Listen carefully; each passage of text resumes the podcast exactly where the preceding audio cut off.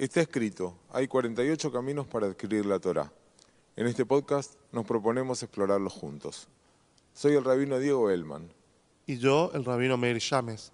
Brujim Abaim, bienvenidos a este espacio de encuentro.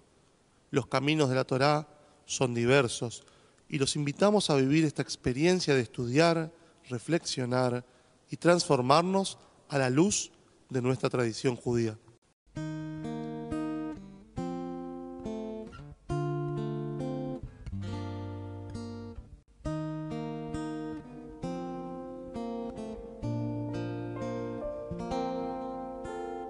Hace ya muchos años nos conocemos, Meir. Compartimos eh, estudios, experiencias, eh, amistad, familia. Y no sé si te acordás, hace poco estábamos hablando y surgió hablar, en ese caso creo que de Dios. Y después de un rato largo dijimos, uy, qué lástima que no lo grabamos. No, qué lástima que no lo compartimos. Por eso también surgió la idea de este espacio y de este encuentro, de este podcast. Y decíamos que hay maneras de adquirir la Torah, pero cuando hablamos de Torah, ¿a qué nos estamos refiriendo? Yo creo que se puede, en un sentido literal, estricto, definir la Torah, por ejemplo, como el Pentateuco, el Humash, los cinco libros de Moshe, desde Bereshit hasta Deuteronomio, desde Génesis hasta Devarim. ¿Querés ampliarlo un poquito más? Podemos hablar de toda la Torah escrita, que es la Biblia hebrea, esos 24 libros que conforman el Tanaj. ¿Querés ampliarlo un poquito más? Y podés pensar en la tradición oral, que va a devenir en la Mishnah y en el Talmud, con todas sus explicaciones, con todas sus discusiones, miles de años hechos texto. Eso se sigue desarrollando hasta nuestros días y ese es un sentido estricto de la Torah. Ahora, si vos me preguntás a qué nos convocamos nosotros dos, creo que vamos a hablar de esa Torah, pero vamos a hablar de la de la Torah. La Torah como un sentido amplio, un sentido abarcativo, de cómo vemos la vida judía, cómo son los caminos de la vida judía, hacia dónde nos lleva, cómo deberíamos ser. Es muy pretencioso. Y nosotros vamos a intentar con nuestras herramientas, humildes herramientas, justamente, ir abriéndonos camino entre un mundo difícil y una Torah hermosa y ver a dónde nos llevan estos caminos. ¿Por dónde pensás que deberíamos comenzar, Diego? ¿Por dónde comenzar? Decíamos que había 48 caminos para, para adquirir la Torah, o por lo menos eso es lo que dice esa tradición oral de la que hablabas, hace entre los primeros dos siglos de esta era, digamos, en la Mishnah, dicen nuestros sabios que hay diferentes es, diversa nuestra tradición. ¿no? Em, que el conocimiento de la Torah requiere 48, 48 formas. El estudio, la atención, la memoria, la reflexión, el respeto, el buen humor, la pureza, la discusión entre compañeros, la autovaloración, la prudencia. Hay muchos, muchos caminos y me parece que tal vez podríamos empezar por la humildad. Tal vez porque un rabino que vivió en, más o menos por el año 1000, que se llamaba Ibn Pakuda, decía en, uno de sus textos que todas las virtudes dependen de la humildad. ¿Cómo llamamos humildad en, hebreo? ¿Cuál sería la palabra, la definición? La palabra en hebreo para humildad es anavá. Esta anavá busca ser algún tipo de punto medio, como muchas cosas en nuestra tradición, donde en una punta está la gaba, que la podríamos traducir como una especie de arrogancia, soberbia, altanería.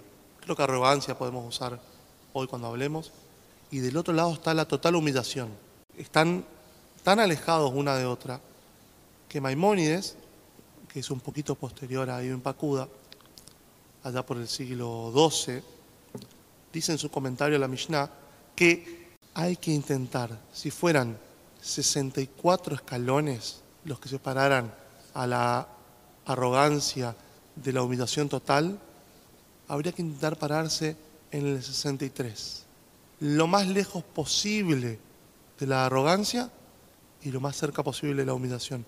El que siempre defiende el camino del medio nos dice, la arrogancia es tan mala que hay que alejarse de ella lo más posible. Una definición un poquito extrema, pero nos marca un poquitito la importancia que tiene la anaba, la humildad. Buscar ese punto no es nada sencillo. Claro que no es nada fácil. Se resaltan varios, varios textos y en varios momentos de la historia algunas personas que se las destaca especialmente por, por haber sido muy humildes. La, Torah misma ¿no? habla de Moshe, de Moisés como, como el ejemplo y el modelo de la humildad. ¿Por qué será? Moshe será el, un camino a seguir. ¿Qué tendríamos que mirar de Moshe? ¿Qué, te parece que, que, fue que lo definió así? Si tuviera que decirlo en palabras de nuestro tiempo y con todo respeto, yo creo que el secreto de Moshe fue no creérsela del todo nunca.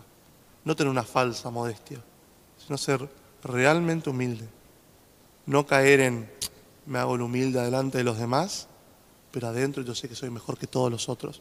Él realmente no quería ese puesto, le tocó ese puesto de líder y lo llevó lo mejor que pudo, pero siempre sabiendo, siempre sabiendo y siendo consciente de su humanidad, y eso creo que lo calificó como, bien dijiste, como el más humilde, Anav Meod, el más humilde.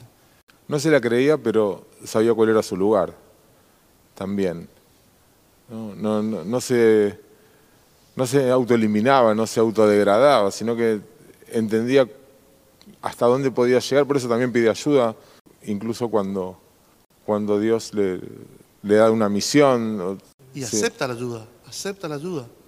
Cuando, tenemos varios casos dentro de la Torah, pero cuando el suegro viene y le dice, así no vas a poder llevar la justicia del pueblo, Moshe acepta, va, hace la consulta con, con el Kadosh Baruj y le contesta, sí, y acepta tener gente que lo acompañe en la administración de justicia y la administración del pueblo. De hecho, luego tiene sus 70 ancianos que lo acompañan y también puede llevar así un liderazgo. Cuando le dicen, mira, tenés que tener un, un sucesor, él pide un sucesor, le dan el sucesor, él se entrega completo, le dicen pone una mano, él pone las dos manos. Él realmente sabía, como vos decís, cuál era el límite. El límite suyo, que también le permitía que no lo pasen por arriba, digamos. Porque eso también, digo, hay un límite. No solamente el límite que uno es una persona limitada, sino también saber decir, bueno, este es mi lugar, como dijiste vos. No lo defiendo porque sí, sino lo defiendo porque es lo que me toca hacer ahora. En el Talmud de Babilonia dice algo que me parece que va un poco en, este sentido Cualquier persona que establezca un lugar particular para rezar en la sinagoga, el Dios de Abraham irá en su ayuda. Y cuando muera la gente dirá de él, esta era una persona humilde. ¿Qué tendrá que ver la humildad con dónde te sentás cuando vas a rezar? Y tal vez tenga que ver con que cuando alguien se sienta en un lugar, se limita a ese espacio. Sabe que ese es su espacio, pero también deja el resto para los demás. No ocupa el, 100%, sino que ese es su lugar. Hay que ocupar el lugar, creo también. A veces se entiende la humildad como alguien que pasa desapercibido, que no, no asume ningún rol en particular, y al contrario, los grandes, los grandes humildes de nuestra tradición no, son personas que hayan pasado desapercibidas, pero algo tendrían en común para poder decir que, que fueron realmente humildes, ¿no? Mi sentir, querido Diego, es, estamos ante un tema que no vamos a poder dirimir del todo, pero la Torá, la Torá como esa Torá que mencioné recién, esa Torá que es una Torá de vida, una Torá nos acompaña en la vida, una Torah que necesita ser estudiada, reestudiada, repasada y vivida, tiene como un prerequisito básico la humildad. Y vamos a decir, ¿por qué? La respuesta sería la siguiente. Explican nuestros sabios que la Torah es algo así como el plano con el que Dios hizo al mundo, hace al mundo. A su vez, está dicho de la Torá en los versículos que es más ancha que todo el mundo, porque claro, es uno de los atributos de Dios. Y entonces, ¿cómo nosotros, personas de un metro y pico de altura, cada uno con su, con su estatura física, va a poder adquirir algo que es más grande que todo el mundo? Y entonces ahí viene el Rab Dessler, un rabino ya del siglo XX, y dice, ¿sabes lo que pasa, Diego? Acá la cuestión es no creérsela, saber que a uno le falta, le falta para estar completo. Él incluso habla un poco más extremadamente, dice, uno tiene que saberse un, un rec, tiene que saberse un utensilio vacío. Y entonces, cuando uno realmente es humilde, realmente logra ese punto, no una falsa modestia, sino realmente es humilde, Dios te da como un regalo, parte de su gracia divina, que vos puedas tener la Torah dentro tuyo, dentro de tu corazón, y no sea una Torah solamente como un conocimiento académico, sino sea una Torah de vida, una Torah que te permita acompañarte en cada camino de la vida. A veces la, la humildad, yo creo que está muy relacionada con, con la autoestima. Cuando hablamos de que demasiada, demasiada humildad podría llevar a la anulación y nada de humildad es eh, como la arrogancia en su máxima expresión, podríamos decir que la humildad, la verdadera humildad, eh, se, asocia a una, a una, autoestima saludable. La falta de autoestima puede llevarnos a, a sentirnos inútiles, a sentirnos incapaces, pero ser humildes no significa no ser nadie. Ser humildes significa tal vez no ser más de lo que somos, o no creernos ser más de lo que somos o de lo que deberíamos ser. Y mm, me, me, hace, me hace pensar mucho ¿no? esto de la humildad relacionada con grandes personas de la historia, grandes sabios de la historia, incluso. Dicen que cuando murió aquel que compiló la Mishnah, Rabbi Nasi, la humildad desapareció del mundo. Se fue la humildad. ¿Y cómo puede ser? Si era de los más sabios que existieron, este hombre. Y tal vez, justamente porque era sabio, cuando uno se para frente a una biblioteca y ve tanto, tanto que uno no sabe, tanto que uno no leyó, se encuentra en, la verdadera dimensión de, nuestro lugar.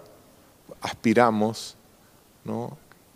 Pero somos un granito tan chiquito, si, siquiera pudiéramos definirnos como un granito de arena, ¿no? En, en algo tan grande y tan inmenso, en un mar tan gigante, somos parte de ese agua, del mar, pero no somos la ola tampoco. A veces cuando leo algo muy hermoso digo, esto me, hace dar cuenta, primero me motiva a leer más, me motiva a estudiar más, a conocer más.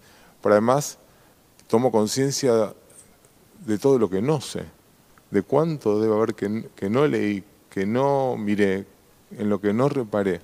A mí, a mí me resuena un pequeño, una pequeña parte de un versículo que cuando le pregunta el profeta al pueblo, al pueblo judío, el profeta Mijá, dice, ¿qué quiere Dios de nosotros?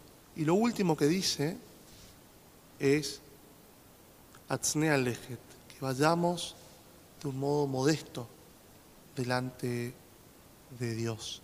Y la pregunta otra vez vuelve, el andar, el camino, en estos caminos que estamos recorriendo. Qué difícil a veces, porque pasarnos de, humildad, o sea, no estar en el punto justo, podría ser que nosotros nadie se entere de lo que estamos haciendo. No podemos conseguir ayuda. Debe ser un miedo muy frecuente. De hecho, si uno abre redes sociales, la que más te guste, vas a encontrar gente contando lo que hizo. Te pregunto, me pregunto, nos pregunto, ¿es posible cumplir con esto de modestia una modestia absoluta, un andar modesto? ¿O realmente a veces, como esta vez que nosotros dos nos ponemos a charlar casi en público, por más que ahora estamos los dos solos, pero alguien nos escucha, ¿cómo, cómo podemos, cómo podemos llevar eso con algún tipo de salud espiritual? La humildad eh, implica tener una, una visión verdadera y precisa de uno mismo. Y hay muchos factores y muchas fuerzas que nos alejan de, ese, de esa precisión veraz y tal vez ningún otro como el ego. El ego, que es la lente a, a través de la cual percibimos toda la vida. Y si hay una distorsión en ese lente, tal vez dando una visión demasiado grande o demasiado insignificante de quienes somos, entonces toda nuestra, nuestra visión se corrompe, no, es real. Con lo cual la, la humildad es fundamental, me parece, ¿no? para nuestra vida espiritual. Y nuestra vida espiritual tiene que ser una vida eh, sana, tiene que ser una vida sana. Y yo creo que cuando hablamos de estos caminos, ¿no? y hoy elegimos empezar por, por la humildad, seguramente en, en cada una de estas cualidades del alma, que también son estos caminos, cada uno tiene que ver dónde está. Tal vez en algunos está demasiado alto, en otros demasiado bajo, en algunos estará bien. Hay que poder eh, trabajarlos y para eso tenemos que tener una visión honesta de nosotros, tenemos que animarnos a explorarnos, a conocernos y a ver cuáles son esas, esos velos que no nos permiten eh, ver esa luz que cada uno tiene dentro, ¿no? y que no nos permite tampoco ver al otro, y mucho menos eh, ver a Dios. Creo, con esto que decís, que saber cuál es el lugar de cada uno en este camino que estamos transitando, este camino de vida, conocer el lugar de cada uno nos va a permitir saber de dónde venimos, a dónde estamos ahora y a dónde queremos ir. Quizás ustedes que nos escuchan quieran seguir acompañándonos en este camino y a eso lo invitamos en esto que fue los caminos de la Torah. Gracias. Nos vemos el próximo episodio.